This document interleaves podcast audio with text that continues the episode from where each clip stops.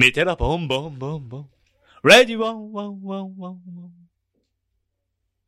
はい、えー今回も始まりましたミテラボラジオ、えー第11回目が始まりました。えーこの番組は眠れるコナトゥスを目覚めさせるミテラボのメンバー3人、私小林と宇田川、堀で、えーラジオ形式でお送りしております。えー月に、え4回、週に1回程度、ポッドキャストアプリのアンカーをはじめ Spotify、Google ポッドキャストなど各種ポッドキャストサービスで配信予定ですので、ぜひお楽しみください。はい、えー、というわけで、よー今回も始まってきました始けれどもまりましたね。いかがですか、スピーディーミテラボンボン。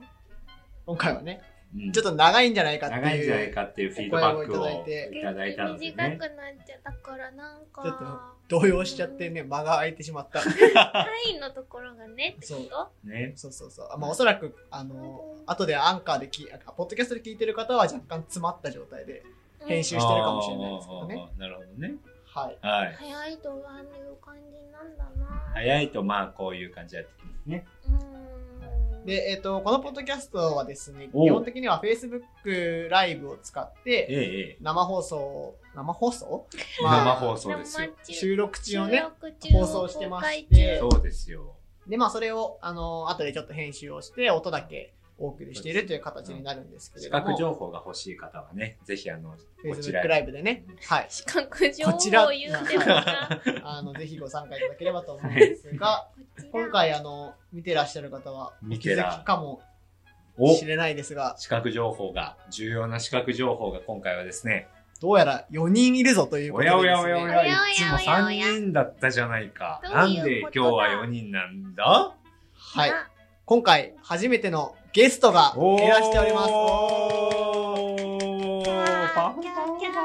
というわけでですね、あおの、ミテラボだ、だいぶ当初からメンバーとして参加していただいてそうる、ですね。後藤さんに本日は来ていただいております。イエーイイ今日はお招きいただきありがとうございます。こちらこそありがとうございます。でもこれやっぱちょっと緊張しますね。そうですよねやっぱ。緊張しますか緊張します、緊張しま僕らもす。この形式最初やって結構緊張して。確かにね、だいぶ慣れてきてました。でも一昨日見た時もなんかもういやこなれた感があるなと思って見てたんですこ れでも十何回やってますからね。だんだん慣れてきてなん。か意識しなくなっちゃったね。いろんなことを失ったんだよ、きっと。カメラをね。確かにね。そうそうカメラそう。を意識し失なくなっっちゃったの、いろんな。。はい。というわけで、今回、後藤さんに来ていただいたので、よろしくお願いしします。ぜひ自己紹介の方、よろしくお願いします。えっ、と、後藤正樹です。えっ、と、みてもさんはもともと誰が繋がれてたかあんまり覚えてないんですけど、森本さんかな、うん。森えー本さんつながりでもう大体森2、3、大体。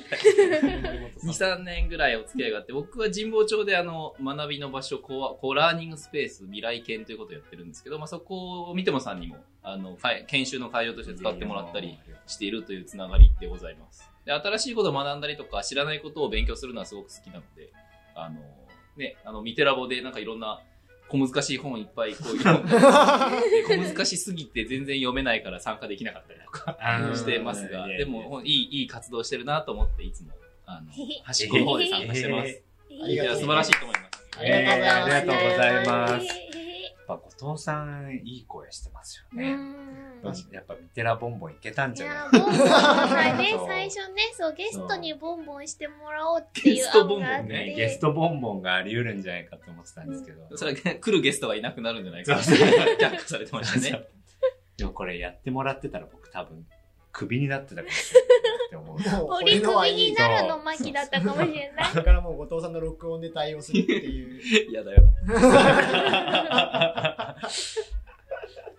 はい。当初はね、このラジオは企画してなかったラジオなんですよね、小林さん。そうですね。ありがとうございます。今度は振っていただいて。そうです、今日。えっ、と、今日はですね、初めての構造主義、はじめ大三郎さんの、えー書籍を、えー皆さん、みんなで読んでいくんですけれども、はい。えーまあ、当初ですね、うん。2日前に、ええあの同じ収録がありましええ。てい、ましたね。はい、こう無謀にも一冊を一夜でやろうということでですね、まあ、ね実際やったことはあるんですよねそうそう。一夜で一冊やったことあるから、んいけるよって思ってこうやった結果ですね、はい。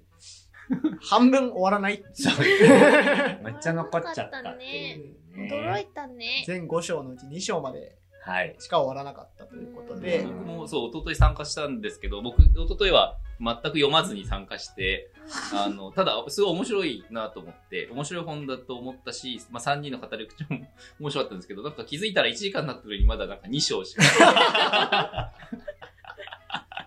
ねえ。ね不思議だったね、あれは不思議ね。あ時間の流れが早かった。うんあそこだけ。あれれみたいなね。妖精多さん？分歪みがあったんだと思う。時空の。相対性理論ね。うん、そうかな。わ時間の進。みが違ったね。そうで、でまだ2章かって一昨日書き込んだらなんか急遽うん第2回が決まり、しかも2日後なんですけど、後藤さん読んでこれますかっていう無茶ぶりをされて。ミテラボ的時間感覚で。そうなんだよね。いや、でもちゃんと読みました、読みました。ありがとうございますいや、いい本でしたよ、これ。いや、面白いですよね、そうですよねやっぱりねあ。とその前回の収録を聞いてたから、1章、2章の導入がやっぱ簡単だったんで。おーー嬉しいそんなこと言っていただいて特に賄賂など渡しておりません。ノーギャラ、ノーギャラ。そう一 この本が売れても僕らには1円も入ってこない入ってこないっていうですね。状況なんですけどね。はい。そう、でも前回あの書き込みで、あの、いや、難しくて読めないかもみたいに言ってた人いましたけど、はいそんなことはないなと、声を大にしていいや、本当に本当に非常に平易な文体で、はい平易な表現で。平易な文体っていう言い方がさ、平易じゃないんだよ。簡単に書いてあるって言われそうだよ。いや、でも平易な3人が、こう、平易な語り口で、解説してくれてるからですよ。多分。ありがとうございます。はい、ありがとうございます。でですね、前回はどんな感じで、あ、うーん、おおさんはあれですよね、何ですか？テラボのこれまでの活動だと、どこにご参加、どこからご参加いただいてたのか、ビゴツキーのビスポゴツキーート言語はい。あのゼミからですね、一番辛い回からあれ、あれ辛い回あ。あなんですれ、あれね。あれ、今のところ、モースト辛かった。最も辛かっやっちまったなって思ったやつ。途中後悔して。た。うん。ねそうそういやでもいや昨日あその一昨日とか参加して思ったのはこのラジオとか本当気軽だしなんか聞き戦でもいいじゃないですか。うん。だからなんかこう家家に帰ってとか別に出先でも流しときゃいいなと思いました。おー、嬉しい。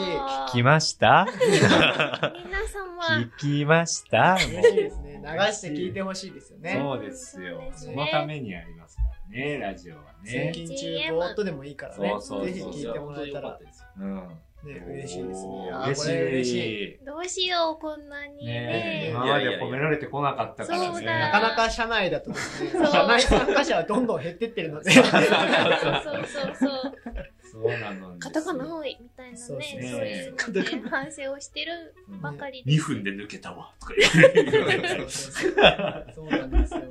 いやいい活動だと思いますよ皆さんありがたい。嬉しいですね。聞きましたいや、嬉しい。へへへへですね。あの、ミテラボではこのラジオ以外にもゼミっていう活動だとか、おあとまあ知的防御編っていうまあ講義型の活動みたいなこともやってまして、えこれまでのね、その、お父さんには初めて参加されたゼミはビゴツキーの思考と言語っていう本を読んでいくんですけど、え。はい。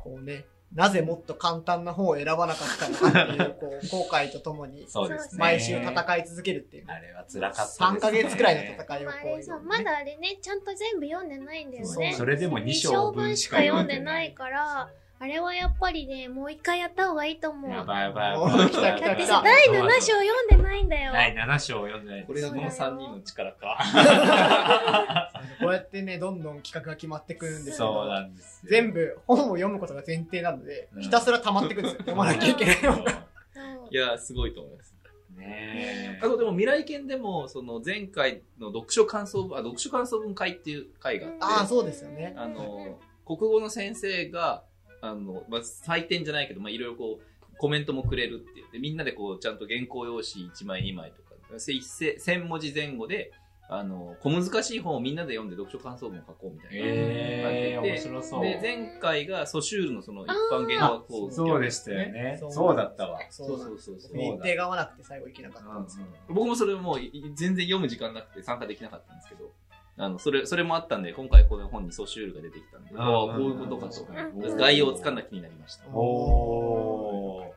二重三重にも貢献しているといういやこと、ですね。そうですね。ミテラボの活動がね。いやいや、嬉しい。続けててよかったね、おね おとっちゃん。なんかね、パーリーしたくなっちゃっいや、本たね。当ですねね。こういうリスナーの声、本当に嬉しいですね。嬉しいですいや、ね。呼んでいただいて本当ありがとうございます。いやいいやいこちらやこそこちらこそありがとうございます今後ともよろしくお願いします。ということで、あの、こうやってね、続けていくと、またそうそう3章しか終わらなかったみたいなそうそうそうそうそう。ことになるとね、大変終わるよ、い今日。今日で終わりますからねはい。あの実際に初めての構造主義ね、はいに入っていこうと思うんですけれども、はい。えー全5章の構成となっておりまして、で、えーこの1個前ですね、10回目の放送が、えー第1章と第2章、うん証明出ますか ?1 章目が、第1章、構造主義とは何か。第2章、レヴィストロース、構造主義の旗揚げ、びっくりマーク。おー。をでしたね。話していたというところです。ですありがとうございますとこ。ろですね。はい。で、今日はですね、第3章の構造主義のルーツ、えー第4章、構造主義に関わる人々、ブックガイド風に、で、第5章、結びと、えー後半の3章ですね、うんえー読んでいこうと思っております。マスト。また、まさにまあ、小タイトルの通り、そもそもまあ構造主義ってどんな、なんかこう時代背景のもとにとか日本で受け入れられたのかなみたいなのがまあ第1章で、第2章ではレヴィストロースが構造主義もまあ旗揚げも代表として、まあどんな活動をしてきたのかっていうところで、あの婚姻のうん。解明うん。それまあ交換っていうあのキーワードでまあそれを構造でこう構造的にその婚姻の仕組みとかまあらへんを解明したって話とあと神話の分析の話をそうですね。してましたね。前回何も読まずに聞いてるとですね、なんでこんなけ構造主義の話なのになんでこんな結婚の話するんやってめっちゃ思ったわけですよ。うんあーなるほどなるほど確かはいはいに確かに。そう。なんか、と神話？の話なんかうん構造主義、構造主義って聞いて、なんかそっから、そっからなの？みたいな。はいはいはいはいで、話をこう、って思ったんですけど、結局、あこれ、あの、レビ、レヴィストロースをなんか題材に構造主義を語ろうみたいな本なんですよね。そうですね。で、僕も全然わからずに、まあ、とりあえず読んでみたところ、そのレヴィストロースが人類学うんの人なので、その人類学のテーマとして、その構造主義の概念を、あの、その婚婚姻みたいな最初に彼の著作で取り扱ったからなんですよね。うんそうですね。そうですね。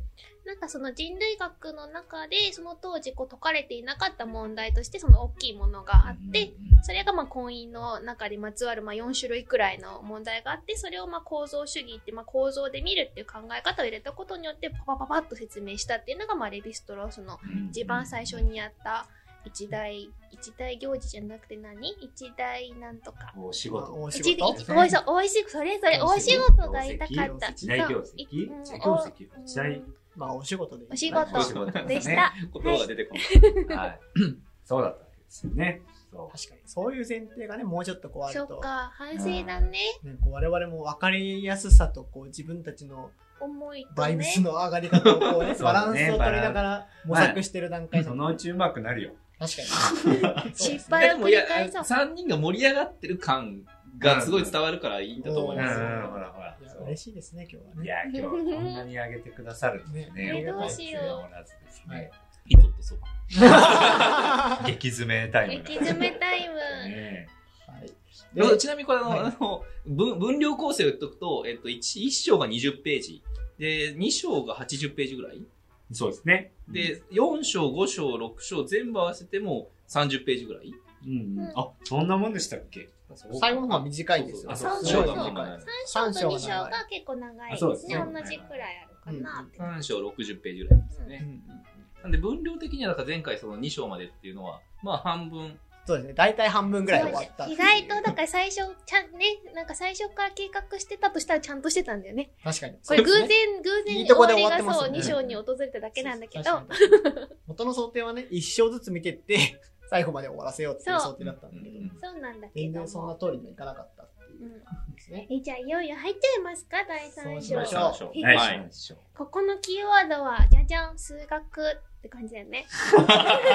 数学。そうですね。そそう、なんかここでもともと言われていた、そのレヴィストロースが、の、まあ、ルーツになったものは何かっていうところで、まあ、もちろんそれは人類学やってたっていうのもあるんだけど、その、なんていうのかな、構造主義っていうものを発見した時に影響を与えたものとして、やっぱその、なんだっけ、ヤコブソンとか、ソシュールの話とかで、そういう言言語言語学の。話っていうのが、まあ、結構大きく扱われてきたけれども、むしろ数学的な背景の方をもうちょっと強調してもいいんじゃないかっていうのは、うん。この橋爪さんも言ってたところで、私もなんかそれは全然知らなかった。そうですね。うんこの本を読んで初めて、あ、こういう風な関わりがあったのかっていうので結構衝撃的だった。だって婚姻とかね、神話の話してたのに、そうきなりなんで数学なの突みたいな。然数学みたいな。で数学って聞いた時のなんかこう、ちょっと震え始める感じ。ねなんか、大丈夫かしら？記号でできちゃう感じだね。みたいな。でも基本的に数式とかは出てこずうっていう形でね、で基本的に幾何の話ですからね。期間ね。そうですね。うんうんそうですね。台数はちょっとしか出てこな。ないんかさ、この幾何学っていうのをこの漢字で幾何学って読むんだって思った時のさ、なんかこうさ、え、それは今更？忘れない。なんか、なんか小さい子がさ幾何学ってこうやって書くんだって思ったことですね時の、なんか、かの衝撃ね。そうそうそう、幾何。おーみたいな。かっこいい。そうそうそうう。そ う。でも全然できないんだけど、そうそう。そう、わかる。そう。ここでね、我々、僕と宇田川さんは数学に対するちょっとアレルギーがあって、私なんか一昨日も言ってましたよね。そう。そうなんですよ。私受験生の時にあのうん。国立受けようと思ってなんか数学もやらなきゃって思って勉強しててなんか夏期講習で数列やったらすごいジンマシン出ちゃって全身に。それで悟った。のあもう私は数学は間に合わないって思って進路を変えたの。体が受け付けなかっそうそうそうそう。そうそうしかもなんかそれが数列を分かりやすくしようみたいな講師の先生でなんかプーさんがこう数を飛ぶみたいな。プーさん出てきたんだけどやっぱダメだったやっぱプーさんにもダメだったた。わ。プーさんもう関係ないよね。プーさんでもダメだったの。なるほど。ですね。えっ、と、まあ、ここでは、あのーあ、そうそう、だそれは何？僕が数学だったからっていう話しあ、そうです、そうです。そうですそこにね、つなパスしようと思って。あーありがとうございます。僕は大学の専攻は教育学で全然理系科目はやってないんですけど、もともと数学科に行きたいと思って、えーまあ、大学受験をやっていたところもあるので、えっ、と、まあ理、理系だった、いわゆる理系の科目で受験科目をやっていて、で、大学の、まあ、あ大学の特徴的に、うん。こうドンキみたいな数学の教科書が渡されて全部英語の。それでうん。微積をやらされた時に一コマ目の授業でうわこれ無理だってなって そのままこう別の授業を受けたらそっちが面白かったんですけどそれが教育心理学の授業でそのまま教育学の方にこうガッといったっていう感じうんうんうん。なんですけ僕ど僕はちなみに文学部なんですけど、ああの数学がなかったら大学に受かってないです。数学で点を稼ぐタイプだった。わーかっこいいねいやいやいや、できる文学部。部。かっこいいですねそれかっこいい確かにかっこよくはないんですけど。いいなそうですか。この章のね第一節目のタイトルが構造主義のルーツは数学っていう、まあそうですねでまあ、その数学と構造主義の関わりについてこう見ていくわけですけれども、うんなんかこのヨ,、えー、とヨーロッパヨーロッパにおける真理っていうものには2種類あるっていうことが語られていて、でまあ、その一つが啓示による真理だと。まあ、啓示っていうのは人間が神から教えられること、うん。まあ、いわゆる、えーとまあ、宗教的な価値観における真理、まあ、ここで言うともうほとんどの場合キリスト教を指すのかなと思そううん。だよね。ですけど、予言があるからね。うん。そこにおける真理ですね。神が決めたから正しいんだっていう真理、うんうん。でもう一つが理性による真理うん。まあ、これの代表例として数学がありますよということがまあ書かれていると。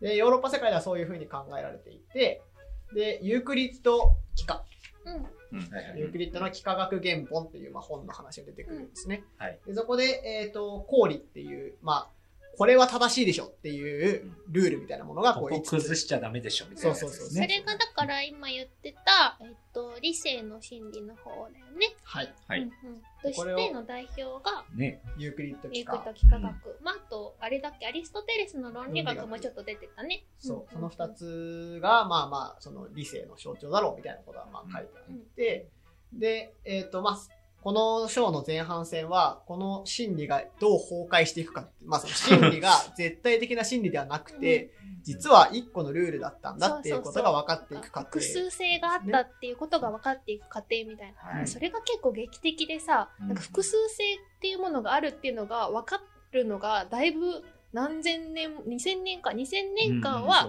ずーっとそのまま真理だと思われていて、それがこう、ある瞬間に複数性があるみたいになった時にババババババっていう風にこう論が展開していくっていうのがなんかなかなかドラマティックだなと思いながら。そうなんですよね。でこれ、なうん。えっ、と、この氷が結構肝なので、ちょっと簡単に、あの説明というか読み上げますと、5個氷があって、1つ目がどんな2点の間にも1本の線分が引ける。まあ、点と点があったらその間に線が引けるよねっていう話ですね。2が線分を好きなだけ延長できると。3、好きな点を中心に好きな半径の円を描くことができる。うん4、直角はどれも等しい。5、直角って90度の角はどれも等しい。直角って言ったら絶対90度だよってことですね。うんで、5個目が、えー直線外の1点を通って、その直線に平行な直線を1本だけ引くことができる。まあ、線がい、線が1個あって、点が1個あって、じゃあ平行な線引いてくださいって言ったら、1本しか引けないじゃないですか。うん、いけない。っていうことが、まあ言われてたわけですようん。でもこれ1から4は、まあそれはそうだよなって感じなんだけど、5ってどうにかして証明できんじゃないのっていうことがずーっと数学界の問題だった。うんだから5だけ若干複雑じゃないですか。線と点があるし、そこからさらに線が引けるってことをうんうん言ってるから。だから5はずっとこう数学的な課題の一つであったと。うんうんで、この崩壊っていうのは、この5を証明していく過程で、お、どうやら別の方法考えられるぞ。あるっぽいぞ、みたいな。ああ、だから証明しようと思ったけど、証明できないってこと？できなかったっていうことだよね。そう、できなかったからうん、これは氷だと。らもう絶対に崩れない5個なんだって毎回言うんだけど、やっぱり5個目いけんじゃないみたいな人がどんどん出てきては、うん挑戦をして崩れていくっていうこうずっとやってたわけですよ。うん破れていくっていうことをずっとやってた。である人が、えっ、と、じゃあ、えっ、とですね、数学では、えーその逆、対偶を証明する、えっ、とね、なんていうの？大入りまあ入り法です。A ならば B そうそうは B でないなら A でないを証明すれば成り立つってことですね。そうそうそうそう、そうなんです。あの、まあ要するに真逆のことを言って、真逆のことが証明できれば、元のことも証明できたよねっていうまあ考え方として、うん配理法っていう証明法があって、うんで、それに挑戦してみようと。うんで、これだったらサクッとできんじゃないかと思ったら、全然、あの、矛盾しないと。うん。うんおかしいぞなみたいなそうそうそうそう。このまま突き進めるぞってなって、うんあれ、どうやら他の体系あるぞみたいにこうなってくるわけですよね。なんか真逆のことが証明できなかったら、証明、そのもう一方の元の氷は証明できるはずだったんだけど、真逆のこと証明ができないってことをやろうとしたら、そのまま証明進んじゃうぞっていうそう。矛盾が起きなかったっていう。他のいろんな公式が導けちゃったみたいな。うんうん。ってなった時に、あれ？ユークリッド幾何だけじゃねえぞみたいにこうなってきて、うん非ユークリッド幾何、非ってあの、ひえーあらずの方ね。あらずの方の非の、うんまあ出てきて、えーここで、えっ、と、それまで、例えばニュートンとか、えーまあそこから先、ユークリッド幾何ってものができてから、いろんな人たちが、そのユークリッド幾何学を前提に、いろんなことを説明していったわけですよ。はいはい。うんうんそれが分かれば分かるほど、みんな、ユークリッド幾何すげえってなるわけですよ。ううんんこれ使ったら何でも証明できるじゃん、みたいな。でこれはやっぱ真理だってこうなっていくと。なんだけど、別のものがそれで出てきちゃうと、その上に立ってたものおかしいぞってまあこう話になってきて、でしかもやり方としてはユークリッド幾何学を強化するというか、その5個目の氷を別の方法でどうにか証明できないかっていう戦いをずっと数学者やってたんだけど、どうやら別のルール体系作れるらしいぞってなるとうん、こう仕事が変わってくると。で、みんないろんな氷体をこういっぱい作っていくみたいなことをやっていく。いやいやで。すね。この、ここのこの厚さ、こう伝わってるかわからない。伝わってますよそれがさ、だってさ、非ユークリッド幾何学が登場したのが19世紀なんでしょうんユークリッド幾何学はでもさ、ギリシャ時代でしょ考えるとすごいよね。いや、すごいね。恐ろしい話ですね、ね。恐ろしいよね。だって2000年の蓄積がさ、なんかさ、一つの世界、なんかその世界しかないと思ってて、そこがこう満たされて豊かになっていってたのに、あれ？別の世界あるぞみたいになった時の衝撃ってすごいよね。これ僕、僕なりにこれ読んでたからすごくわかりやすかったのは、あの、遠近法につなげるのがうまかったと思ってるんですいや、よね。遠近法熱いですね。うんあ、これ、その遠近法の話がそのままその構造主義につながっていくよみたいなは話の展開なんですけど、えっ、と、要は絵を描くときに遠近法を描くと、実際は平行な線が交わるじゃんみたいな。奥の方だと奥に行くとね。うん。でそれはもともちろんその3次元と2次元で違うんだけど、これこれでも平行っていうのはこういう風に、あの表現するっていう、そういう捉え方がその新しい氷体系みたいなのと繋がるよねみたいな話でしたよね、確か。うんしかも実際に僕たちの目にもそう見えますしね。そうそう、なんかそれがさ、なんか目に見えるものはまがいものだって思ってたからさ、うんこの遠近法がヒントにそれがまたその一つの世界のルールになるみたいなの考えるとさ、なかなかさ、面白いよね。うん。そうなので、いろんなその世界の捉え方みたいなののうちの一つに、その、絵に描いた時のその遠近法みたいなものが存在してるところから、うんうんその、まあ、数学的にはそのいろんな世界うん。をがあるっていうことになり、じゃあその世界に共通のルールって何なんだろうみたいなのがなんか構造だみたいな話になって、これ超わかりやすいじゃんと思いながら 読んでたんですけど、うんそうなんですよ。いや、そそうそうそういいですよね。いや、明快ですよね。なんうんか気持ちいいですよね。気持ちよかった。そう、2章までは今日この2日前の3人の熱さをもとに、うん、なんかまあよくわかんないな、構造主義って思いながら読んでたんですけど、うんいや3章のこの数学の話を読むと、すごいわかりやすかったですね。だから、その、表現のされ方みたいなのは異なっているけど、でも同じものだみたいな、うん その共通性みたいなのは何なんだろうみたいなことを考えたときに、やっぱこう共通している構造みたいなのが、多分位相を変えたりとかしているだけで、元は同じじゃんみたいな、うんこのは発想になってくる。ね。これ熱いですいや、ねすげえなって思いますよね。そう。これなんか単純に、正確な理解かどうかわかんないんですけど、なんとなくのこの数学の理解としてもすごいわかりやすい説明だなと思って。うん、わかりやすい。で、あ、これちなみに3章って実際問題数学の歴史ですよね。そうですね。いやほんと全然構造主義なんかなんとかって全然話してなくて。ギリシャから話してくれるから。で、歴史的なその数学な、こう、偉い人たち、もちろんニュートンの話も出てくれば、うん。こう、ね、デカルトは言うにしたので、そうこそうどういう風にその数学っていうのが発展したかがすごくわかりやすいんで、うんなんかもう、初めての数学みたいな。ぐらいの。うんそう。そう三章は本当そんな感じですよ本ね当にそんな感じとしてもすごく良い、良い学びでした。いや、確かなんかこの遮影変換みたいな話ってはい。いうのをはい。うん見たことはあって、うんうんでもその時やっぱ意味がわからなくて、なんかこう、遮影変換ってこう、正方形は正方形としてこう見た時に、その、例えばまあ立方体、うん、なんだろうな、まあ、正方形を見た時にこう光当ててそこに影が映る。うん。うん。影を見ると、正方形が、影は長方形だったりとか、ひし形だったりとか、光の当て具合で変わる。うん。うん。うん。うん。で、それを、なんだろうな、えっ、と、やる幾何学っていうのがあって、その影を対象にする幾何学っていうのがあって、イメージ的にはですね、折り折り紙の影を見る角度とかによると、はいはい、あ、こうなんかいろんなね。こういろんな影ができるよね、みたいな。でもこれってもともとは正方形なのに、じゃあこの共通性ってなんだろうみたいなに。捉え方ですよね。で、これ4辺に囲まれてるってこう、ことをまず見るわけですよね。で、だから、ひし形と正方形は同じだってこう、まあ捉え方をするわけですけど、僕その後半しか知らなかった。その、これとこれを同じって捉えるんだよってことしか聞いたことがなかったから、こういう流れで、これとこれ同じって言ってんだみたいな。うんうん。その後、位相転換は、風船とかにこう書かれた四角をこう膨らましたりとか縮めたりとかすると、丸も四角も、なんかこう、囲まれたものとしては同じだっていう、こう捉え方になるわけですけど、うんなんかその転換って全然最初意味が分かんなかったけど、うんこの本それがめっちゃ分かりやすく書いてあって、そうですね。本当に。そうそうそうでそこにこう共通するものを構造なんですよっていうふうにうん。まあこう捉えているっていうところもすごい分かりやすかったなと思う。そう。で、なんかさらにその、だから婚姻の話にそこから戻るっていうね。そうなんです婚姻クラスの話が出てくるんですよね、ねここで。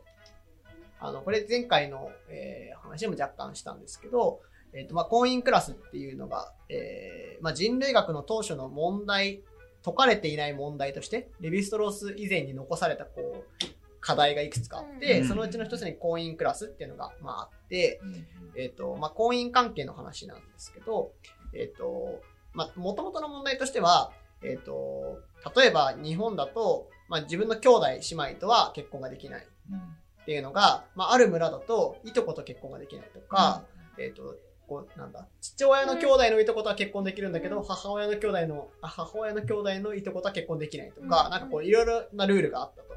で、そのうちの一つの婚姻クラスっていうルールがあって、これがめちゃくちゃややこしくて、お父さんが A、お母さんが B だと、子供はあの自動的に C っていうクラスにこう当てられると。で C の人たちは D としか結婚できないんですよ、うん。みたいな、こういうルールが決まって。いて、生まれた瞬間にあの結婚できる相手のが少ないっていう状態が こう起きるっていうのがまああったと。でこれ本当にクラス不利わけだよね。そうんかこう学校のさ、うんああ、A 組か、みたいな。そうでも見ててやっぱ面白いなと思ったのは、えっ、と、親と同じクラスになるわけじゃないんだなっていうのがすごい面白くて。うんああねそこがね、まずねそ。うそうそうそう。だけど、だからその仕組みが、なんでそんなことやってんのってのもわかんないし、え、なんでこの人たちそれをスムーズにできるのってのもわかんなかったわけですよね、うん多分。うん、で、それをこう見てたときに、えっ、と、クラインの四元論、うん。四元群かうんうん。っていう、これ整数論の問題なんですかね。抽抽象代数による群の概念と同じであるってまあこう書いてあるんですけど、うん。まあ、その当時のまあ現代数学でやっていた、その当時の数学で解かれた問題でやっていたことと、構造的に全く同じことをその講演クラスはやっていたうんっていうことがここで分かった。大変なことですよ。なんか僕、僕の単純な理解だと、そのなんか元の数字、元のなんかぶ現象があって、それに3をかけた後に3分の1をかけると元に戻るよね、みたいな。で、その3、かける3っていうのと、かける3分の1っていう処理を結局繰り返してるってそういう概念が、その婚姻クラスと一緒じゃんみたいなつなげ方をしたんですよね。んメビストロースは。はいはいはい本当だったの？そ うここに出てくるアルファとベータはそういうことですね。はいはい。そっか。なので、それが、そのさっき言った変変換とか、位相変換とか、ああっていうところと繋がってて、うん位相変換をするっていう発想が、その、古古来からのその婚姻クラスみたいな複雑なことをやってる民族ができてる。そうなんですよ。うんうんうんできちゃってるんじゃん、みたいな話になっちゃうんですね。そう。で、なんか、僕はだから面白かったのが、その人類学的にも、うんそのヨーロッパとかがそう優れてるんじゃなくって、その、いやなんか古来の人がこういうなんか、俺たちがやっと気づいた数学の原理を使った、その婚姻クラスを使ってるってことは、あいつらが別に劣ってるわけじゃないじゃん、みたいなことを人類学の中で言ったっていうのは、だから今一つの発見ですよね。それまでなんか真理を追い求めて理性によって真理に到達するんだ人間はみたいなことを、ねこう段階があるような歴史をね考えてたんだもんね。じゃあ真理って何？みたいな感じにな 積み重ねじゃないんだ、みたいな。そうそうそうそう。なんですよね。そこのところをはじめさんの文章でいくと、ヨーロッパ世界がエッチラホッチラ数学をやって、クラインの4言群にたどり着くまでに短く見ても2000年かかったと。うんつい最近まで誰もそんなものを知らなかったのである。ところがオーストラリアの原住民の人々、まあオーストラリアの原住民がその婚姻クラスを持ってたわけですね。あの、その4つのクラス、うん4つのパターンの婚姻クラスを持ってたと。でその人たちは誰に教わらないでもちゃんとそれと同じやり方で大昔から自分たちの社会を運営している。先端的な現代数学の成果と見えたものが何のことはない。未開と見下していた人々の思考に先回りしていたのだ。うんこう書いてあるわけです。いやー、これはね、すごいことですこの衝撃本当にでかかったでしょよ。ね。おおみたいなんかもう最初受け入れられなかったんじな。ゃないかな受け入れられないよね。そのさ今言ってたさ、うんうん。ちょっと私よく分かってないんだけど、うん数学が、なんかまあ幾何学がさ、うんいろいろこう非ユークリッド幾何学が出てきて、うん。えっと遮影変換、遮影幾何学っていうのができてそのさっき言ってたそのクラインが遮影幾何学の人なの？うんなんかそこの数学の話の変化の話と、そのレヴィストロースの言ってる現代数学使った現代数学のつながりがなんかちょっと読んでても若干よくわかんなくて。うん。あーなんか僕の理解では、うん。えー、とクラインの4元群っていうものを、えー、婚姻クラスに当てはめて、まあ、分析をしたっていうのはまあレヴィストロースの、ね、えー話だと。うん。で、えっ、と、じゃあここでレヴィストロースが言ってる構造主義の構造って何なんだろうねっていうことをこう思想的にバックグラウンドを見ていくと数学がそこにあるはずで、うんで、えっ、と、多分この話は幾何が先にその心理が揺れるところがあったはずうん。幾何学が先にあった。うんうんでまあ、その幾何学のそういう流れの中で構造っていうアイデアが生まれてきたんじゃないかっていう話と、うん分析に使った数学理論は若干別の話。うんうん。やっぱそこ分けてんだよね。そこにはジャンプはあると思あ、よかった。うんなんか話の流れ的に数学がなんか 2, 二つの取り上げられ方をしてると思ってて、一つはその数学を追い求めていくっていう歴史の中で、うんあれ意外にそのユークリッド幾何学じゃないいろんなそのものの捉え方ができるんじゃないかっていうその心理がぐらついていくっていう歴史の話がまず一つあるのと、うん。うん。でその中でもその遠近法からこう発展していったその遮影とかうん。位相変換みたいなところをの話がの捉え方があってそれがその構造主義にこうレヴィストロースが築いていったそのきっかけとあの重なるところがあるんじゃないの、っていう二つの多分捉え方してるように思いました。それ直接的なつながりとしては、えっ、と、ブルバッキ派うん呼ばれるような、まあ、その、集団がいたと。で、そこの中に、えーアンドレ・ベイユっていう方がいて、シモーヌ・ベイユのお兄さん。うんうんあって言われながらここいつ誰だと思いながら読みましたけど。シモーヌ・ベイユ、なんか、シモンベイ知ってます名前は知ってる。名前は知ってる。うんっていうくらいのマークがあってね いや、面白かったのが、本本の中にも、この橋爪さんが、いや、あの有名な下のなんちゃらのなんちゃらだとかって書いてるんですよね。うん知らねえしな。そう名前はすごい聞きますよね、シモンベイなんかね、じゃあこれあれ、お告げだ。読むやつだ。やべえはいはいはいはあ来ました。より重そう。あれじゃないですか哲学用語辞典を引けばいいんじゃないですかえ、なんかでもさ、出てくる出てきたシモンヌ・ベイユ。まあ、ちょっと調べてる間に、はいそのお兄さんにあたるアンドレ・ベイユっていう方がいて、このアンドレ・ベイユがレヴィストロースの、まあ、協力者なんだってことが書いてあるわけですね。うんでまあ、その協力者っていうのは、これまで出てきたその数学の系譜みたいな話は、割とこう、うーんと、派生的な影響というか、まあバックグラウンドのこの流れの中で、レヴィストロースの思想に影響を与えてるよねって話なんですけど、このアンドレ・ベイユに関しては、親族の基本構造っていうレヴィストロースの本の中の第14章、第1部、これ、なんていうんですか？お、ほい？ほいのところを見てほしいって僕は言ってるんですけど、そこの数学付録っていうのがあって、うんそれをアンドレ・ベイユが書いてるんですよね。みたいですね。だからそこは本当に協力者というか直接的なもうつながりがある。実際にそこを書いてもらってるっていうところからも、まあ、ここに数学的な思想とのつながりがあるっていうのは、あの、確実だろうっていうことを、まあ、はじめさんは言ってるっていう感じですね。うん。そういうことか。はい。今、シンキングタイムに入ったから、ど、どこが、どこで？ああ、うんなんかね、なんちょでもちょっと次の章の話かもしれないと思って、なるほど。構造主義の構造っていうものの使い方うんと、その数学における、その見つけられた構造っていう話うんうんうん。の、なんかちょっと、なんていうのかな、同じようでちょっと違うところ、まあ、ここ一緒に書かれてるから似てる、もちろんその、えなんか影響があるとは言わないのかもしれないけど、今の話だとね、現代数学との関わりっていう意味では、うんうんうん。まあ、まあちょっとここはもうちょっと後で話した方が分かりやすいかなとかいろいろ考えてた。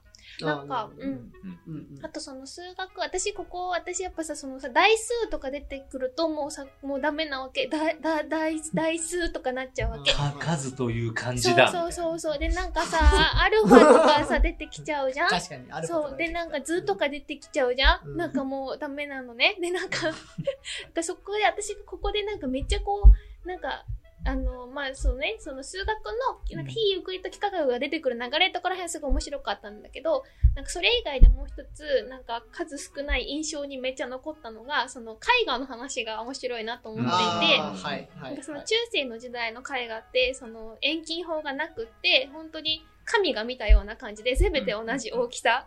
で、すごいみんな正面を向いていてっていう中だったのが、それがルネサンス時代になると人間の視点から見たもののあり方になるから、こう遠近法が出てくる。なんか前にあるものは、ま、あの大きく見えるし、後ろにあるものは小さく見えるし、平行線は向こうで交わるし、みたいな見方をするようになっていったって話と、あとそれがこう、そのなんか数学の話とこう、なんていうのかな、関連していて、数学の中でその非ユークリッド幾何学が出てきて、こう数学の、なんていうのか、真理の複数性みたいな話になった時に、こう、いろんな視点から見た、うん。その全てが正しいみたいな話になってくると、うん。そのキュビズムみたいな、キュビズムって本当になんかさ、こっちから机見てるはずなのに、机の足がこっち側に同じ大きさで4本あったりとかさ、女の人の見えないはずの右側をね、は右側の半半顔がなんか正面にあるように見えるように書いてあったりとかっていう、なんかそういうのと、まあちょっとこう時代の流れ的にこう一緒にこうなってるんだよっていうのを見たときに、なんかすごい面白いなと思ったの、それが。ね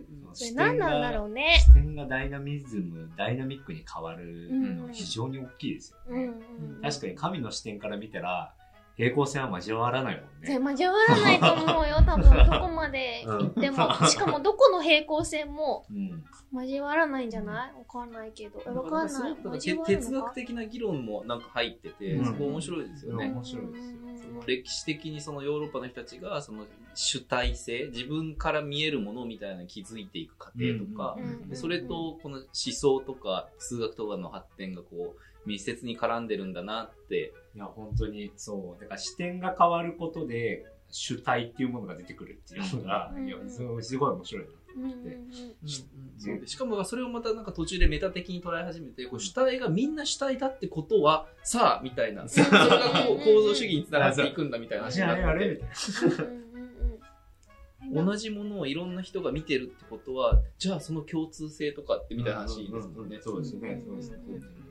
中世の絵とかもさなんかそれをすごい面白くてさなんかこう上にだからその本当にいる場所とかそう見えるとかじゃなくてすごい偉いし一番重要だから神は上の方イエスも上の方、うん。人間はあの現在もあるから下の方に書いてあってなんかちっちゃいみたいな。でその間に天使とか鳩がいるみたいな、なんかそういう重要度とか関係がなんかそのままこう絵になってるのがなんかルネサンスになると見えるものを見えるように描くんだって言い始めてでもそれがその時はなんか心理科学的な心理だみたいななんかさそういうなんかルネサンス時代の人って結構そういう研究もしてるじゃない？なんかなんかそういうは科学っぽいことをしなきゃいけないんだみたいな人間がたどり着かなきゃいけないんだみたいなところからのまたその変化？うん。なんかなんか考えると、なんかこんないろいろ変わってきたのかと思って、なかなかさ、それが変わるんだのはわかるんだけど、どう変わるんだろうと思ってさ。うんうんうんなんかね。めっちゃめっちゃ脱線しますけど、うん。だからこれこれ読んでて思ったのは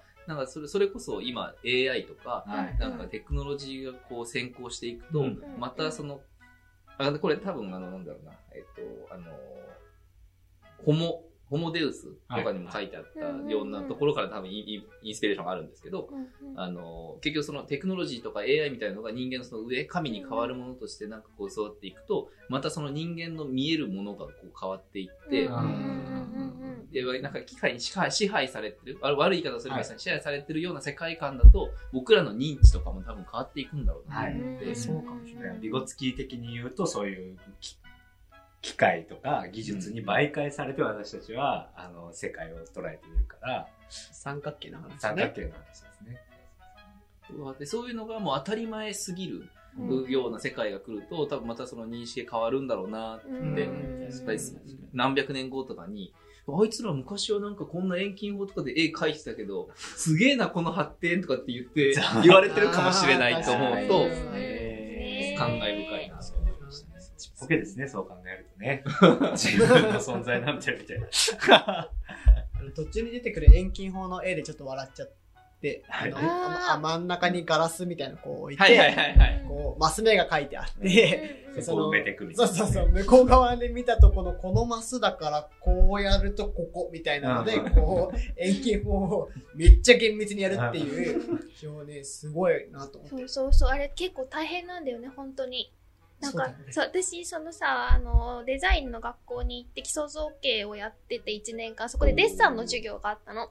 で、なんか、私さ、デッサンとか描ける、絵で絵が描ける、なんかこう、なんていうのかな、それは抽象画とかじゃなくって、イラストとかでもなくって、そのものを見たように描ける人が、に、なんでそんな風に描けるんですかって聞くと、そんなの見たまま描くんだよって言われたことが何回かあったの。うん。だからデッサン描くときも絶対見たまま描くんだって言われるんだろうなって思ったら、先生に見たままじゃありませんって言われたの。うん見たままじゃなくて見見た状態だともう情報が絶対多すぎるからその中で自分の中の情報を全部分けますって言われて、うん今はまず比率を見ます。うんうんだからここ、うんこのものを全体を見てそのまま書こうとするんじゃなくてどのように比率で、比率という軸で見るとどのように見えるかをまず書きますと。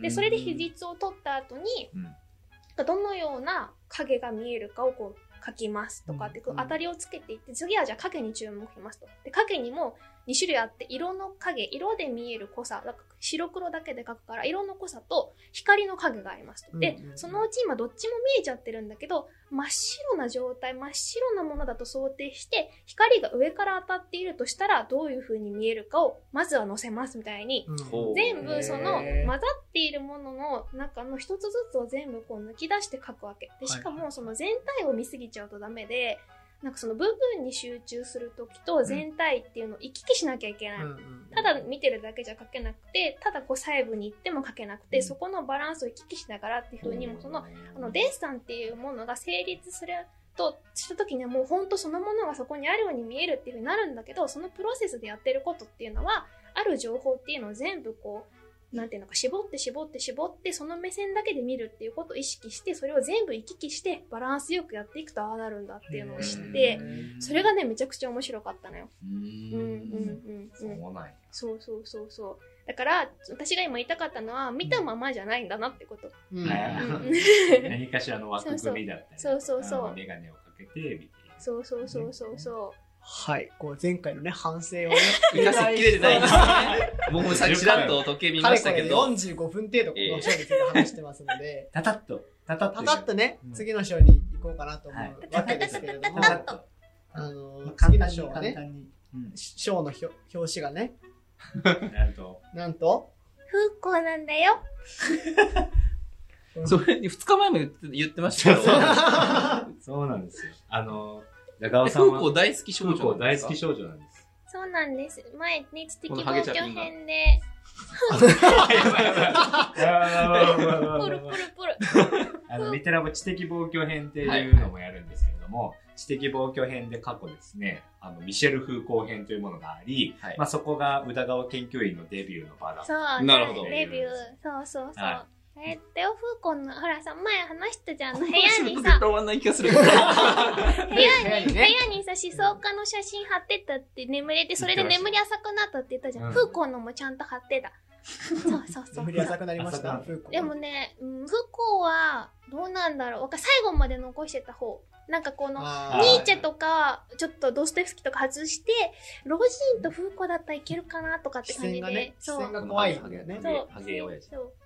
え、ちょ、怖い。うこれはーあ、じゃあ、ちなみにあの、じゃあ、書き出しで、あ、説明するとただいて。あの、第はい第4章は、なんか構造主義に関わる人々を、なんか、3ページずつぐらい、なんか5人ぐらい上げてるんですよね。はい。です。で、風光と、と、ルイ・アルチュセール、アルチセールと、うんロランバルロランバルと、ジャック・ラカン、と、ジャック・デリタと、あ、ジュリア・とクリスジテバ。ジュリア・クリステバマとジャック・ラカ。ン。あ、ジャック、あ、ジャック・デリジャック・デイタ。まあ、そのなんか、まあ、あの、お亡くなりになった年代順というか、タ。うん。で、まあ、年代順にこうど、この人がどんなことを、あーやってる人で、で、うん。この、なんだっけ、ル、ルビさんと、はい、ルイ・アルチセールと、バルトと、で、レビス、えーレヴィストロースとの関係性、はいで、どういうふうにその構造主義みたいに捉えてるかみたいなのを書いてあるという章です。そうですね。で、第5章はなんかまあそういうのも踏まえて、なんか結びとして、いやなんかポスト構造主義って今言われてるけど、んこれでどうなのよみたいな。そうなんです。この橋爪さんの思うところをなんか書いてくれてると。いかんこれ1988年が初版なんでそうですよねそれが、それが驚くよそれが驚きね。だすごいよね。2000年代以降かなって思ったら、そうそうそうそう。違うの。むしろなんか同時代的に出してるみたいえ、こちら3人生まれてない？な。生まれてない。生まれてない。僕4歳ですね。僕、通りくんは95年生まれなんで、94年です。あ、94年はか。10年くらい経ってるかなすごいよね。88だから、まあまあ、7、8年経ってるって感じですね。そうですね。88年に、だから、ちょっと前に死んだんだよね、この人とかって記述がいやあった、り。本当にそう。本当にそう本屋にポスト構造主義とかポストモダンの本が山積みされてるとか。んまさしくそういう時代の時に出されている、なんかちょっとなんか主張ですよね、これはもう完全に。うん。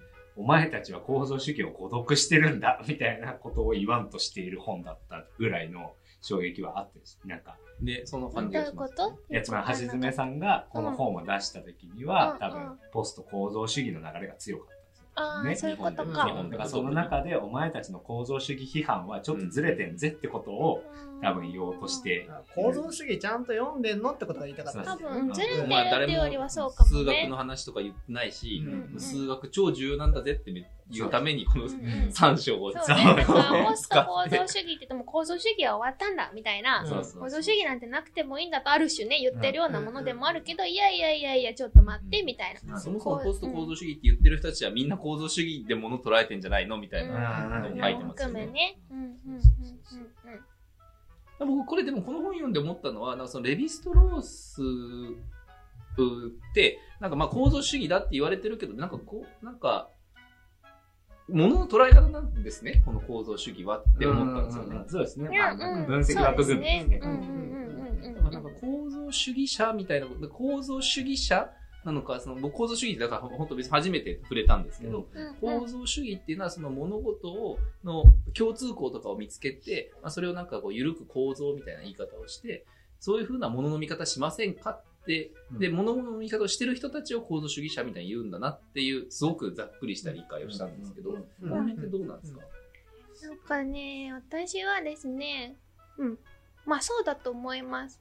ただ一方で、なんかその、うん、構造主義を語るときに私は歴史っていう概念はすごい大事だと思っていて、私の中でやっぱりその歴史性のたに対する立場が、やっぱ構造主義と、まあ、風光に見られるポスト構造主義とは違うなっていうふうに思っていて、だからこそその思想の使われ方も違うかなっていうふうなことはまあ思って読んでいて、まあそれはもちろん橋爪さんも書いてるんですよね。ねで、その、まあ、特にフーコーは、その、歴史っていう観点を入れるわけですよね。なんかその、レヴィストロースのところで言われてることって、ここでみ、ここの時代でやってることと今やってることって実は同じものだよ。うんうんだからそこの価値っていうのは、なんだかそこに優劣があるわけじゃないよ、みたいな使い方をしているんだけども、フーコーが見ているこう、まあ、いわゆる構造っていうものは、その歴史の構造であって一回性があるものなんですよね。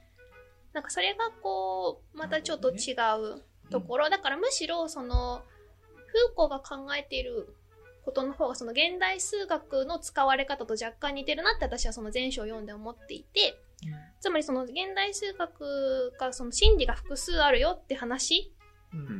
で、にすごく近いのがポスト構造主義だと私は思っている。うん。うん。うんうんうんうん。で、まあなんか、こ構造主義のなんか、一番叩かれた部分だと思うんですけど、その、あの、特に神話分析うんのところ、神話分析は、あの、テクストをとりあえず細かいところは読まずに、大枠で捉えて、うん。こういう流れだよね。じゃあこの話とこの話同じだよね。みたいなことをまあやるわけですけど、ポスト構造主義者、特にジャック・デリダうんとかが、あの、レヴィストロスを批判するときは、いやいやいやいやいや、みたいな。うんうんうん。か書いてあること。を、書いてあるやん。書いてあるものにこそ、そういった構造みたいなのが埋まっているんだから、うん書いてあるものを写生しちゃったらダメっしょ？みたいな、うんそういう言説ディスクっていうものに対してすごく、あの、もうちょっと執着しようぜ、みたいなことを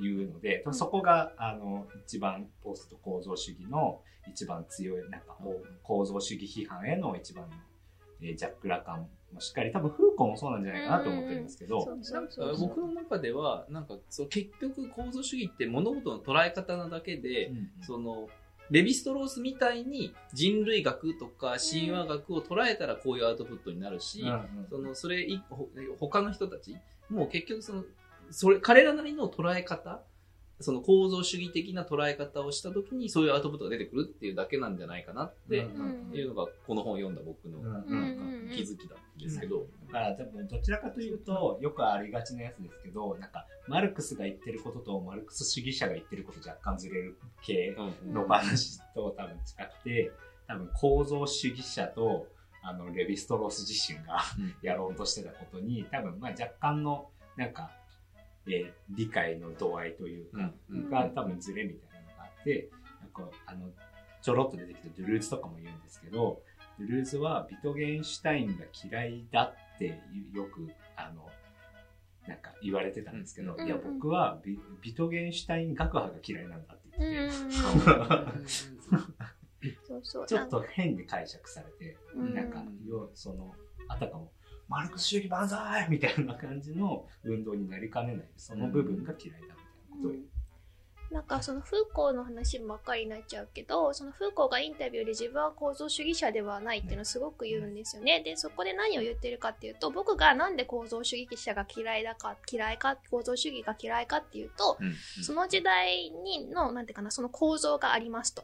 でそれはその通りにしなきゃいけないものであるそれが真理であるっていう言われるからそれは嫌なんだっていうふうに言っていて、その時代とかなんかそのある種その歴史的にある種の構造が見られるっていうのは分かっているしその構造をフーコーは解き明かすんだけどもそれをどう使ってほしいかっていうとそれが真理だって言いたいわけじゃなくてそれが歴史的に作られたもので今こういう構造になっているんだよっていうのを暴くことによってその、あ、それは絶対的なものじゃないんだ。あ、そう、こういうふうに囚われてたんだ。じゃあ別のものはないだろうかっていうふうに、次に行くためにそれを使いたいんだって話をすごくしているんだよね。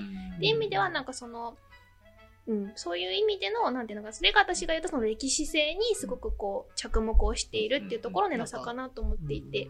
そこはやっぱり、うん、僕の理解ですけど、うん。なんかその実存主義へのアンチテーゼというか、うんえー対抗馬っていうのかな、うん。として、この構造主義的な思想が出てきたっていうところ。で、そこへのさらに、えー批判として出てきたっていう、その流れが多分すごい大事なんだろうなと思っていて、うん。なんか僕はなんかそのマルクス主義とかへのアンチテーゼとしてなんか考えられたんじゃないような感じをしたんですよ。うん。ね。結果論的になんかあそうそうそういうふうに周りの人にそうそうそう言われたからであってただのなんか分析手法じゃないかって思ったんですよ。ね。うんうんうんうんなんかその、結局、ああ、なるほど。そうか。他の部があるなんか分析の仕方を提示したっていうことで、うんうん。あそれが他の人たちにとってうん。なんかその他の人たちが信じていた世界が を崩してしまってそうそうそうあ崩れちゃった？みたいな。感じの無邪気さで、そうするとマルクス主義者からもなんかこう、アンチを食らうし、ううんうんうん。うんうんうん。なんか、多分、時代背景的に、うんと、たまたま、なんていうのかな、レヴィストロースが、うん。えーこのタイミングで、うん。えーこういう研究をして、うん。それがこう構造っていう捉え方をしたうん。時に、ななんていうのかな、それがこう続いていっただけであって、多分時代の流れ的には、その結局ヨーロッパ主義的なことだとか、うん。そこの主体の強さみたいなものうんを、自体がだいぶこう行き詰まりを感じていて、うん。うん。なんかこういろんな邦画があった。中で構造主義があの、まあ、レヴィストロースがこうそのタイミングでこう対抗馬出せたというか、うんうん。出したものが対抗馬だったっていううんうん。ところはそうなのかなって思いうんうんますね。なんか私は別にそのこれポスト構造主義の方がこうは構造主義を超えてるんだとか,、うんなんかそういうことが全然言いたいわけじゃなくってなんかそのやっぱり違うものだなとは思ってなんか私はその、なんてそう歴史っていう観点を加えたけど彼もフーコーも構造主義だみたいな言い方とかすることはあるんだけど、うん。そこの歴史っていう観点を入れたんだっていうところがまあ確かにそうでそれに対するなんか私の比重というかそれに対する価値はもうちょっと多分橋爪さんに置いてるだけ。うん。で、うん。うん、だからそれが超えたかどうかっていうよりも、なんていうのかな、そこの差があんまりなくって結局構造主義だよっていうには私はそこの差は重要だなって思ってるだけ。うん。うんで、別にそれが構造主義の後にポスト構造主義があったか構造主義がいらないとは全然思わなくって、構造主義は構造主義の有効性が絶対あって、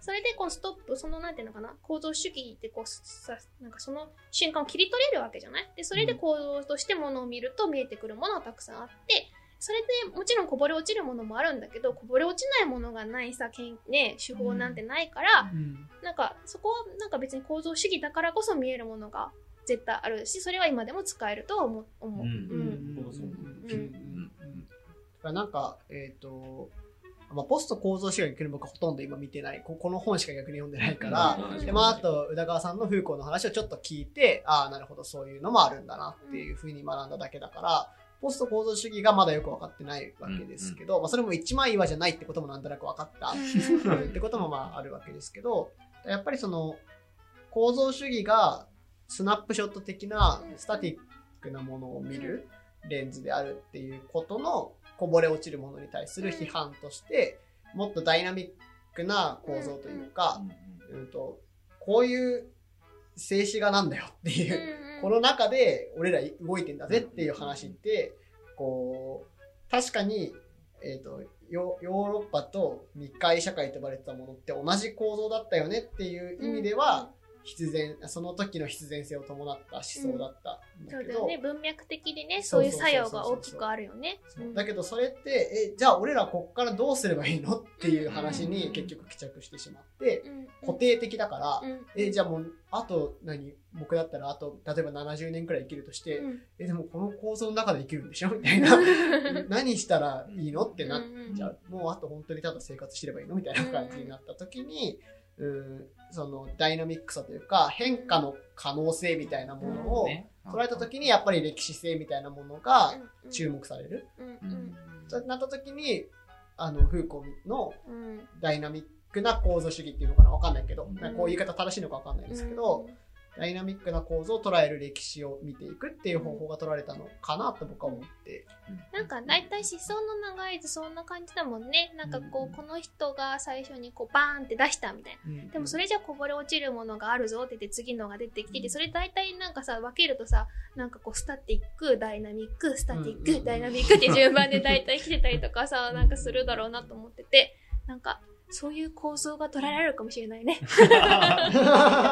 からそういう例を見るときにはやはり、うんそうそうだからテクスト重視になってくるんですけど、うん。なん。か書かれたもの、エクリチュールって言うんですけど、書かれたものだったりとか、なんか、そう、なんか記述されたうん。もの、記号一般みたいなものを見ていこうっていう話になってますよね。私はだから結構なんかフーコーポスト構造主義っていうこととかいやフーコーは構造主義者だみたいな議論すごい不毛だと思っていてただなんか私だから私もなんかフーコー好きだからさこの部分を読んでさいやなんかフーコーは別に構造主義になんかこう含まれるものじゃなくてそれ以上のみたいなこと別に言いたいわけじゃ全然なくむしろこれを読んで思想って熱いって思った やっぱそれぞれのさ時代でさそれぞれの問題に対してさすごい真摯に向き合ってさ一つの何かを生み出していくわけじゃない。でそれはそのね文脈の中でだからこそ価値があるっていうのはもちろんそうだし、まあ、それはもちろん今でも価値はあるんだけれども使い方によっては。なんかそのさ厚さなんかその時代にぴったりだっていう、うん。そのことはその時代のことをさどうにかしようだとかさやっぱそう思ってすごい生きてるわけじゃない、なんかその厚さをね感じたわけ私は。このね4章を読んであやっぱ思想っていいみたいな感じで本を閉じたの。これ読んでて、僕ちょっと疑問だったんだけど、うん。ポスト構造主義って、うん。ホストじゃうん。ん。なんか、それって、どこかで名前がつくのだろうかってことを疑問に思って、うん、なんかそのポスト構造主義って、なんていうのかな。なんとか反対って言ってる時に、うん。そのなんとかがないと団結ができないのと同じで、うんポスト構造主義って構造主義に対するところから立ち上がってるってまあ今理解なんですけど、うん。それも一枚岩じゃないと思うけど、うん。ってなった時に、うん、なんていうの？実存主義に対してさ、構造主義が来るわけじゃないですか。なんかねなんかねそこら辺はうん。なんとか主義っていうのは多分2種類あって、なんかその、自分でなんとか主義だっていうふうに言って立ち上げて、それをいいものだと思って広めようとする感じ。例えば実存主義とか多分そうだと思うんだけど、ポスト構造主義はもう周りから見た時にあ外いろいろ起こってるぞみたいになってあ構造主義とちょっと関連あるけどちょっと違うぞあ構造主義の後だしポスト構造主義にしようみたいな感じのうん外から名付けられるパターンで運動というよりは周りから見た総評みたいな感じだからってそうそうだから僕はポスト構造主義者ですってみんなが言ってそのここに載ってる人たちが学派を作ってたとかでは全然ない。うん。だから逆に言うと僕はそのこの構造主義ってあのこのレヴィストロースの構造人類学で出てきた言葉だけであって、うん。別にレヴィスここの本を読んだだけでの感想ですけど、はい構造主義って別にレヴィストロース言ってんのって。うん。言ってないかもしれないけ言ど、多分言われたことを否定もしてないと思います。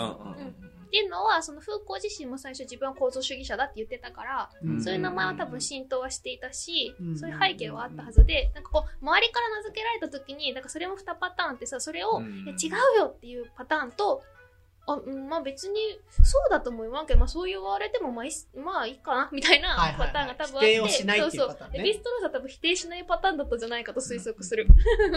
1988年まだレヴィストロース生きてるんで、うんまあ実践するんですよね。うん晩年は日本研究やるんですよね。ね、そうらしいね。うん。100分で名著でね、見たよ。そうそうそう。日本に来るっていう話があって、すごいこう日本のありように感銘を受けたっていうそう話そうそう。どんな構造が見えたんだろうね。まあ、要するにだから多分日本のその東京みたいなその主要都市群が都市として成立する近代文化をこう受容する一方で、うん。でもやっぱり、えっと伝統工芸みたいなものはたくさん残っているし、うん。そこで行われてるあの稲作とかのありようっていうのはこう自然と人間のありようみたいなものをなんていうのかなこううまくそこを対話しながらやってるような、あのうん部分があるっていうところでだからレヴィストロースって、まあ、フランスとか西洋うん社会からすると自然はこう征服するものだったわけじゃないああ、ですか。そうね。うんそうそこがないというか。共存してやがるみたいな。そう自然の人間化って確かキーワードが出てくるんだけ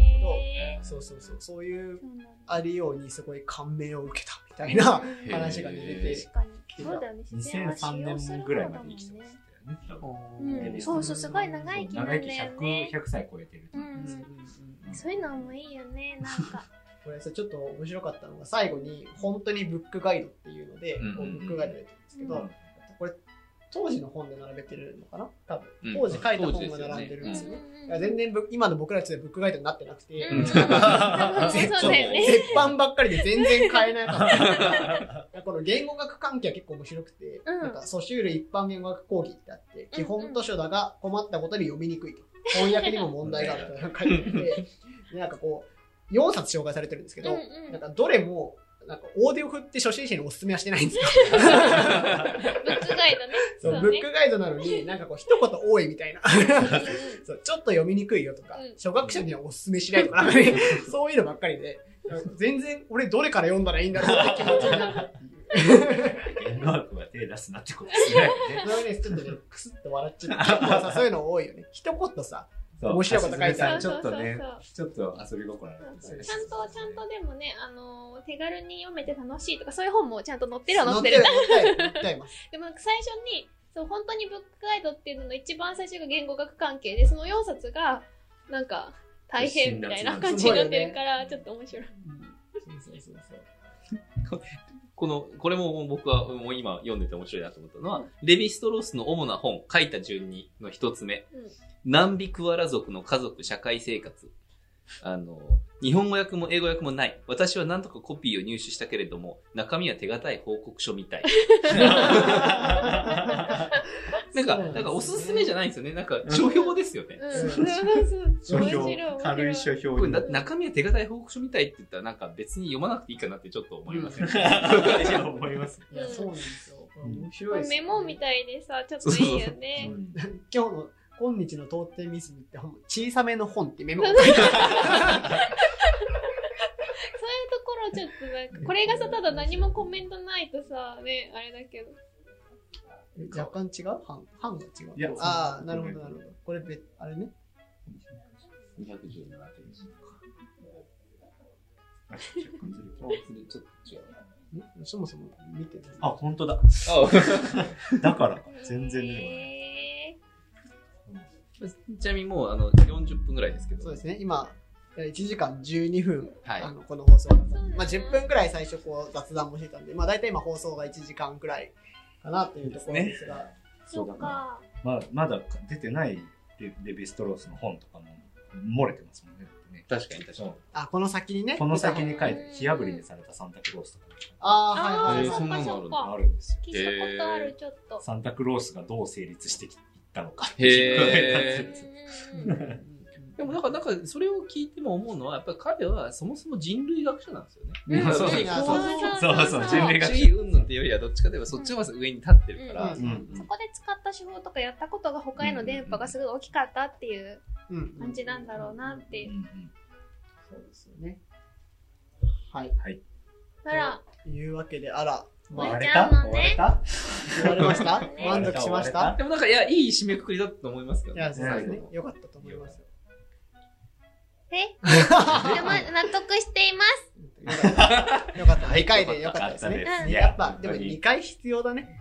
うーん新書読むのにね。なんかそう、あとそう、前までは本を紹介するときに最初に10分1人がまとむ。10分じゃないね、でも大体ね。はい15分か20分くらいビゴツキーゼミの時もそうでしたね。はいそう自分たちあわこの3人の中の誰かがバーってまとめてそれから話すっていうスタイルは出たけど今回から章ごとになんかやってこうってなったら長くなっちゃったんだけど、どどっちが良かったのかな？でもね話としてはやっぱこっちの方が各章について熱く語れるから、うんこう、なんかこう偏りも出にくいというか、うん。少なくともちょっとは触れるっていうのはやっぱりいいかなっていう気がしますよね。なんか。そうそうなんかそうだよね。最初にまとめ話しちゃうとやっぱりなんかこう前後もすごいするからね。そうそうそう抜け落ちちゃうものたくさんありますしね。ね、案外僕ら章でごとで喋れたしね。そうね結構心配してたんですよ。そんなことできるんだろうかって。今この章じゃないよとかってなんか そういうないかなと思ったけど、案外できたね。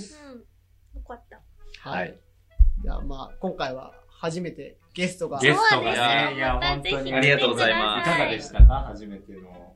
確かにね、これはあの、時間忘れますね。そうこれは時間忘れます。そうなんですよね。しかも今夜になったおかげで、うんこう後ろがないっていう。あそうそう危険性がね危ないの危ないそうので、あと、やっぱり、だからその、話が面白いし、発展しちゃうから、なんかこう、あ、そういう意見を組んだったら、この意見を俺も喋りたいかな、みたいそうなんですよに、なっていくから、終わりが見えない。そうなんですよね。で、帰りの電車で、遅いね、今日も。って言いながら帰るんですよ。遅くなっちゃったねうん明日もあるんでしょ、仕事。朝の時はね、仕事始まっちゃうからね。そうそうそう。急いでねねそうなんですよ。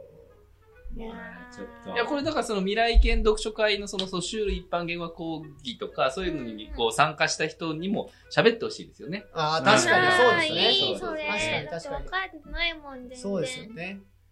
これ多分僕ら一冊ソシュールの本のなんかこう新書を読んでみたいなのがこう入るかもしれないけど、かそれで来ていただいて。そう、でもね。ああいうだから小難しい本を読んだ人の、うん。なんかこのこう知見みたいなのが混ざっていくと面白そうだな。確かに。うん。確かにそうですよねソシュールはね、また深いんですよ。だってシニフィアン、シニフィの話もしてないし、ラングとバロールの話もしてないでしょ。この本にね、ちょっと出てきた。かそういうのはい出てた。出てた。そうそう。ちょっとあまりにもここに踏み込むと多分帰ってこれないだろうっていうことでね、やめたんですよやね。でも、しずねさんもだいぶなんかやめてますよね。さらっとこれは踏み込んではダメだみたいな。名前いいよねなんかフィナンシェみたいじゃない？シンナなんだっけ？フィニシシニフィアエなんかおしゃれっぽくない？ど。いや、おしゃれですよねおしゃれで。だから、ソシュールもフランスで教えてたりとかしてたんで、スイスの人ですけど。はい。はい。はいというわけで 今回は。いや、楽しかったです。あありがとうございますややありがとうございました、本当に。ありがとうございました、はいぜひ、あの、他の方もね、来てくださいそのうちねはい、ご予定が合えば。次。はあなただ。はい、ぜひ、来ていただいて。そうですね。あの、あの、来るとミテラボンボンさせられますからね。させないさせないさせないやりたい人がいたらそうですねっていうね一緒にやりましょうその時はハモるんで。ただ2日くらいで本読んできてくれっていうこう要望は出すかもしれないっていね。まあそこはあるかもしれない。はミテラボ基準に合わせていただいて。そうはい。ゲラボ軸ねそうですね。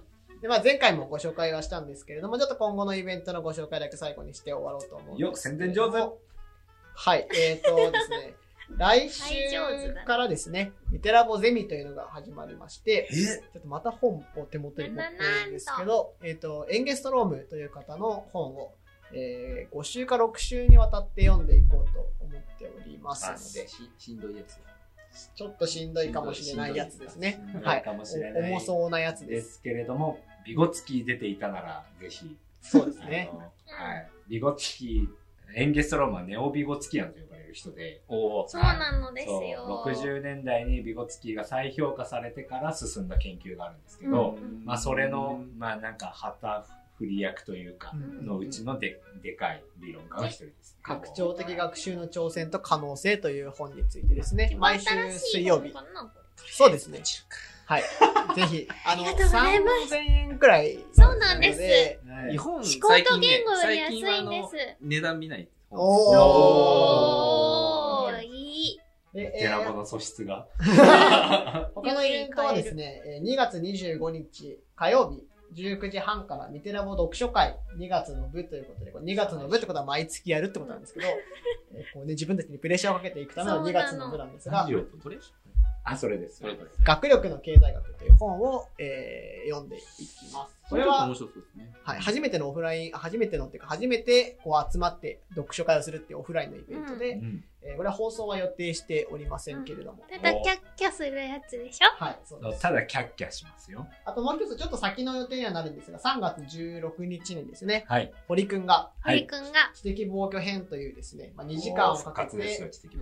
一人の思想家だとか、まあ、本を2時間かけてこう喋り倒すっていうですね、こういうインタラクティブ、まあ、インタラクティブとか今あるかどうかは別として、こう、対話はなくですね、むしろ。そうですね。一人がずーっと喋り続けるっていう、はい。回があって、これジュディス・バトラーというはい人について堀くんがやっていきます。もう今日の時点でね、オフィスに本が積まれてたから、積まれていました。準備はきっと進んでいくでしょう。はいぜ頑張ります。ひ楽しみにしております。はい。はい。では、えーかなり時間も超過しておりますので、このあたりで今日はお開きとさせていただければと思います。はあい。りがとうございました。ありがとうございました。注文が確定しました。ありがとうございますありがとうございまありがとうございます。一緒によろしくお願いします。くお願いします。はい。はいそれでは、えー、長らくお付き合いいただきありがとうございました。ありがとうございました。はい、さようなら。あさようなら。ら。ボンボンボンボンボンボンボンボンボンボンボンボンボンボンボン